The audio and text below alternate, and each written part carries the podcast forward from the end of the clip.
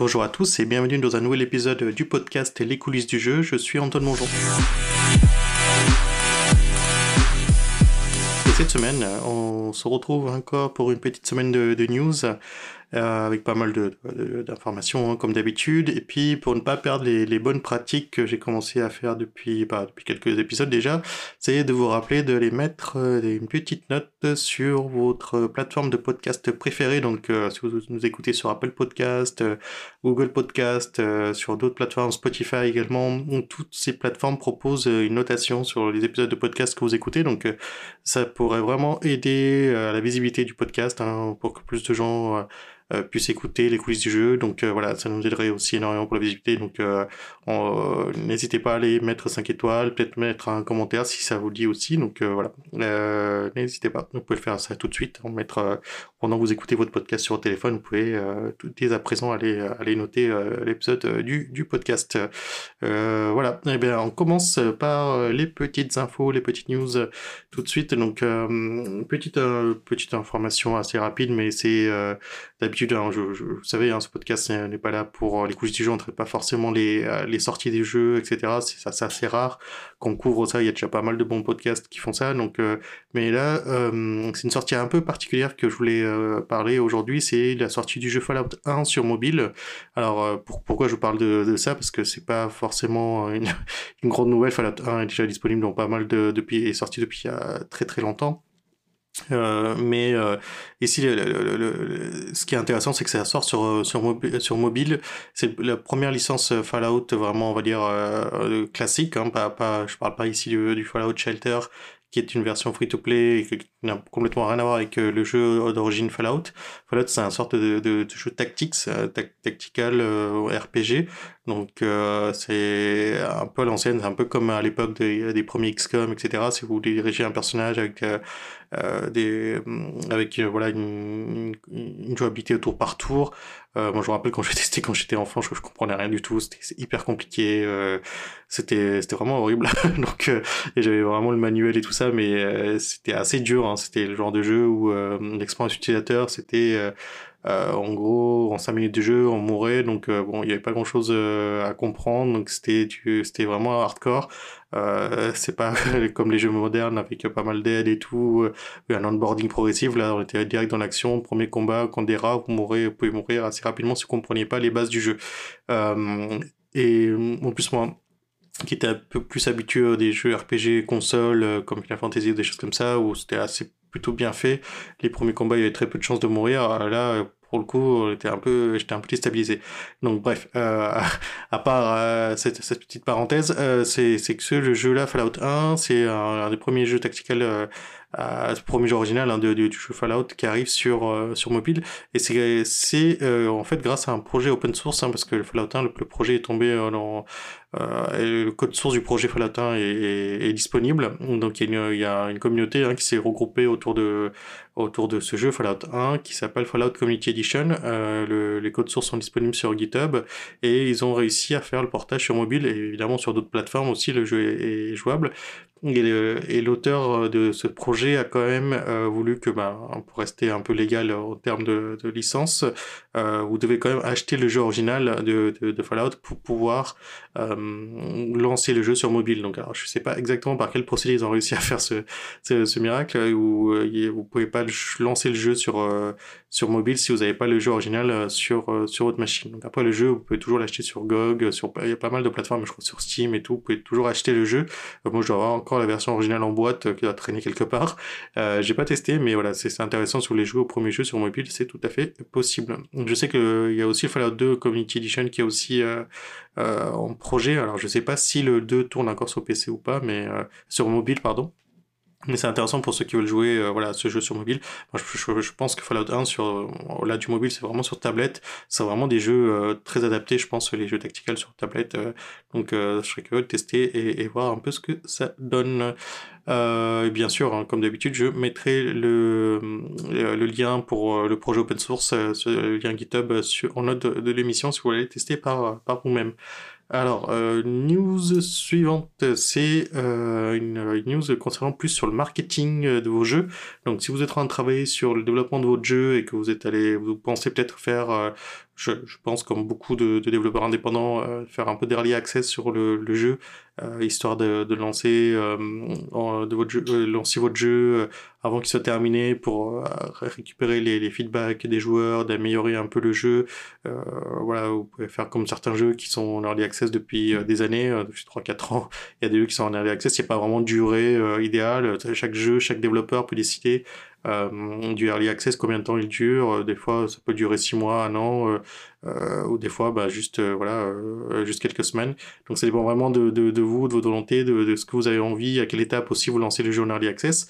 Et ici, il y a un article très intéressant qui a été fait par Michal Napora, qui, est, qui a travaillé sur le marketing, justement, spécialement sur les, le marketing en early access, sur les campagnes d'early access et comment bah, mener à bien ce, ce genre de euh, ce, ce, genre de, de, programme marketing, de communication, et euh, il y a pas mal de tips et pas mal de conseils. Donc si vous voulez aller voir, c'est en, en, anglais, euh, c'est sur euh, Game Industries. donc il y a pas mal de tips et de conseils sur bah, ce qu'il faudrait faire. Donc pour, résumer un peu ce qu'il ce qu'il a mis dans son article, hein, c'est Michel Napora. Il a il a travaillé hein, d'ailleurs pour pour information. honnêtement, je connais pas vraiment tous les jeux. Il y a, le plus connu peut-être Sherlock Holmes, The Medium, Last Case, Benedict Fox, The Invincible, Inculinati Bramble, Nikomi et d'autres jeux, hein, bien sûr, euh, sur lesquels il a travaillé et spécialement sur ce genre de jeu, il a fait pas mal de campagnes de marketing en early access. Et donc, euh, ce qui est intéressant, bah c'est de, voir un peu ses, conseils. Et un des premiers conseils qu'il donne, c'est justement que, euh, alors, c'est des choses, moi, je ça va un peu à l'encontre des fois des pratiques que j'utilise, et donc c'est pas mal parce que ça me permet de réfléchir sur mes prods aussi. C'est qu'il conseille vraiment de faire euh, des mises à jour importantes et moins fréquentes plutôt que des mises à jour plus fréquentes et moins significatives pour les joueurs. Euh, alors c'est quand on est en early access, euh, alors, ça dépend vraiment des plateformes. Je, je, sais pas, je suis assez mitigé par ce conseil, mais pourquoi pas euh, Mais qu'est-ce que qu'est-ce qu'il veut dire par la fréquence? C'est vrai que moi j'ai tendance à faire euh, des fois des, des, mises à jour deux fois par semaine, voilà sur sur des jeux, mais des petits fixes et des petites corrections de bugs et tout, sans forcément ajouter des features.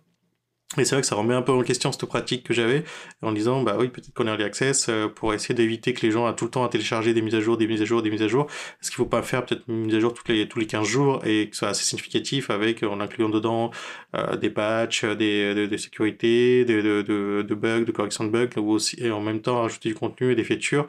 Euh, peut-être que ça vaut plus le coup d'être dans des cycles voilà peut-être tous les 15 jours, 3 semaines plutôt que d'être sur des cycles de quelques jours. Donc euh, c'est assez intéressant, il faut creuser un peu le, ce, ce genre de, de pratique et euh, de voir un peu dans les autres jeux aussi comment il le fait. Mais en tout cas, lui, son conseil, ce serait ça, voilà, pour que les joueurs euh, sentent qu'il y a vraiment une importance sur les updates et d'appuyer un peu sur les mises à jour avec un bon patch note, une bonne release note, etc. Ça fait partie aussi des outils de communication, mine de rien. Les patch notes, les release notes, euh, c'est pas, il faut c'est bien de bien les présenter. Il y a certains jeux qui le font très bien, comme Rust. Vous pouvez voir euh, sur le site de Rust, euh, Robin qui, qui, nous, qui m'écoute peut-être, qui, a, qui, qui animé un peu avant ce, c'est ce podcast qui va sûrement peut-être revenir hein, d'ailleurs, euh, est un gros fan de Rust et il m'a montré le site et effectivement le, les aspects de patch notes sur Rust sont super bien faits et le détail bien, c'est bien présenté, euh, et ça donne envie de dire bah, voilà les équipes de dev bossent vraiment dessus. Euh, il faut être assez carré et tout présenter ça de façon très claire et très concise pour que les gens puissent euh, avoir envie et, de lire déjà et puis du coup d'avoir envie de jouer au jeu. Ça, c'est vraiment le premier conseil qu'il donne dans, cet article. Le deuxième ce conseil, c'est que voilà, les premières semaines du jeu en early access sont hyper critiques. Donc c'est là où la confiance se crée avec la communauté des joueurs, parce que ben, même si vous avez déjà commencé à, constituer votre communauté de, de, de, fans, de votre fanbase avant la sortie en early access, c'est là ils vont vraiment avoir euh, la possibilité de tester le jeu et la, pour la plupart et euh, pouvoir commencer à dire bon bah, est-ce que l'attente a valé le coup, est-ce que bah, la hype que l'équipe de dev a monté et, euh, et si va vaut le coup ou pas? Ou est-ce que on s'est fait bah, berner ou euh, voilà est-ce que euh, les attentes sont pas vraiment au rendez-vous? Donc il faut être pour le coup très euh, à l'écoute des commentaires que les gens peuvent, voilà peuvent donner. Et puis surtout bah, répondre aux questions des joueurs d'être là avoir une proximité assez marquer avec les joueurs euh, et, communiquer avec eux de façon régulière. Et il faut pas hésiter à organiser des événements marketing, euh, type des, des, euh, des, AMA, donc des Ask Me Anything, euh, sur, sur Twitch, Discord ou des, là où est votre communauté, euh, de, de faire des, des événements marketing, même peut-être un peu plus localement, des, des des salons, de, voilà, de, vraiment être présent, de répondre à des questions, de, d'organiser des choses pour montrer que bah, là, la, la, communauté a eu raison de vous suivre, a eu raison de vous baquer et de pouvoir dire bon bah ok c'est jeu est en early access, il y a encore plein de choses à faire mais restez avec nous, euh, aidez-nous à, améliorer le jeu pour que bah voilà, il aille euh, le plus loin possible et qu'il soit beaucoup plus polish que la version sur laquelle vous avez joué.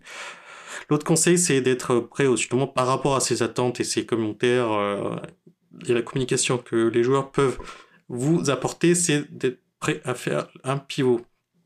Alors pivot, c'est beaucoup utilisé dans le milieu des startups, c'est de se dire, bah voilà, on a une idée, on a une, une projection, une, direction, une vision sur notre projet, sur notre entreprise, sur ce qu'on veut faire, mais euh, on, bah, on, c'est très, ça vient beaucoup aussi de l'aspect un peu lean development, lean startup, où vous allez pouvoir euh, assez vite être sur le marché, assez vite tester, donc c'est un peu l'idée du early access hein, au final, et de voir si bah, ce que vous avez pensé est bien ou pas. Donc euh, après, évidemment, on va pas toucher au cœur même du, jeu. Hein. Si vous faites un platformer, vous n'allez pas le transformer en FPS, évidemment.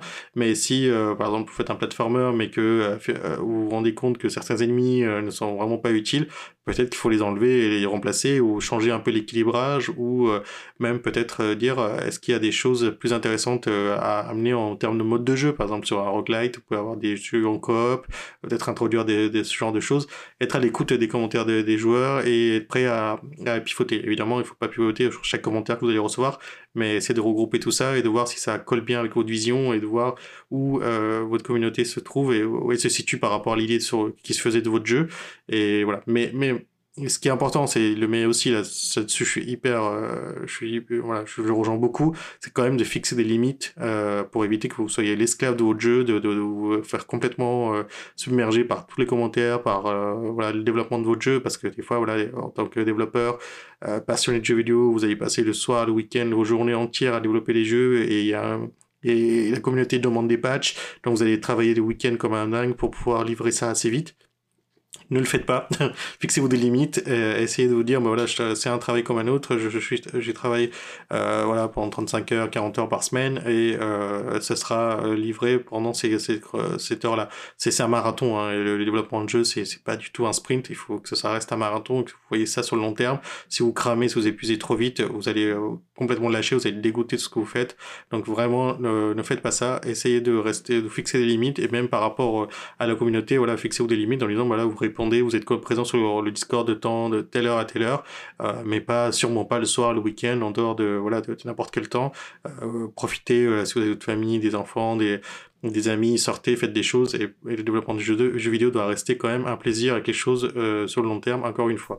Euh, c'est intéressant, euh, là je l'avais pas pris forcément en news, mais là je le rajoute au passage, j'avais, j'ai écouté quelqu'un qui s'appelle Gab, euh, qui, a, qui a un programme qui s'appelle Pro Indie Dev, euh, qui est un programme assez intéressant, si vous voulez aller voir, cette semaine il a des, des vidéos qui sont, bah, tiens, je le mettrai en plus en, note de l'émission, il y a des vidéos où, voilà, il présente un peu bah, les conseils pour se lancer en tant qu'un développeur indépendant. Il a un programme euh, de coaching un peu particulier, hein, qui s'appelle FGGS. Euh, c'est, euh, je sais plus exactement ce que ça veut dire FGGS. C'est Finish Good Game That Sells. Je crois que ça veut dire ça. C'est en gros l'idée, c'est de sortir des jeux et comment réussir dans le développement de jeux vidéo et et ça voilà pas mal de conseils, pas mal de tips vraiment dans le coaching.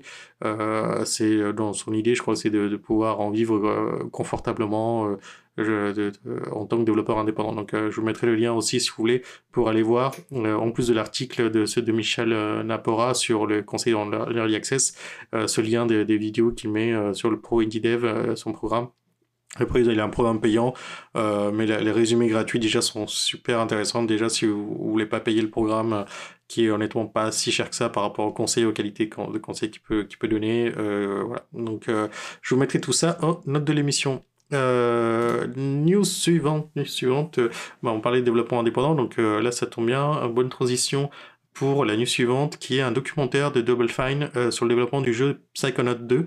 Donc qui est, qui un Double Fine, c'est une société qui a été fondée par Tim Schafer et qui est, qui, est, assez connu, hein, donc dans le, dans, le, milieu du jeu vidéo. Ça fait des années qu'il travaille sur des jeux. Il avait, il avait fait Psychonaut 1, il avait lancé Psychonaut 2, il avait aussi Costume Quest aussi, je crois. Il y a pas mal de jeux à son actif et là, ils ont lancé une série de documentaires qui est disponible sur YouTube, 32 parties, c'est assez long, mais hyper intéressant. Donc j'ai commencé à regarder un peu le, premier épisode, mais honnêtement, j'ai pas, pas eu le temps encore de finir.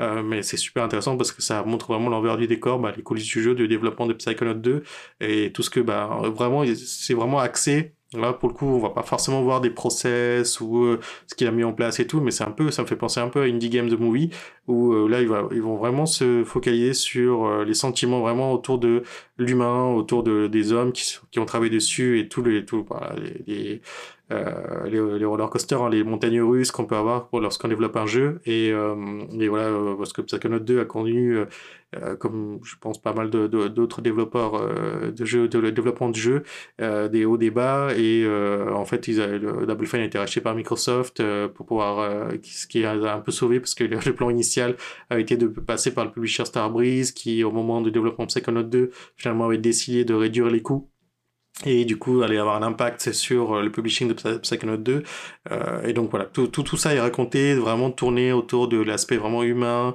Euh, allez voir ça c'est toujours intéressant. Moi j'adore lire les post-mortem j'adore regarder un peu tout ce qui se passe parce que ça donne vraiment l'inspiration de prendre des tips et des conseils. Évidemment des erreurs tout le monde en en fera on, fera. Et puis même moi au bout de, développement de plein de jeux j'en fais toujours et c'est normal.